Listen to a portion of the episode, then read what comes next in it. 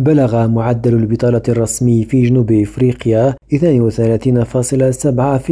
في الربع الرابع من عام 2022 بانخفاض طفيف قدره 0.2 نقطة مئوية مقارنة بالربع السابق حسب وكالة الإحصاء الحكومية ستات إس إي. وقالت الوكالة في أحدث مسح ربع سنوي للقوى العاملة أن معدل البطالة بتعريفه الموسع انخفض بمقدار 0.5 نقطة مئوية إلى 42.6% في الربع الرابع من عام 2022 وأضافت أن عدد العاطلين عن العمل ارتفع بمقدار 28 ألف شخص ليصل إلى 7.8 مليون في الربع الرابع من العام الماضي. إلياس خلفي ريم راديو جوهانسبرغ.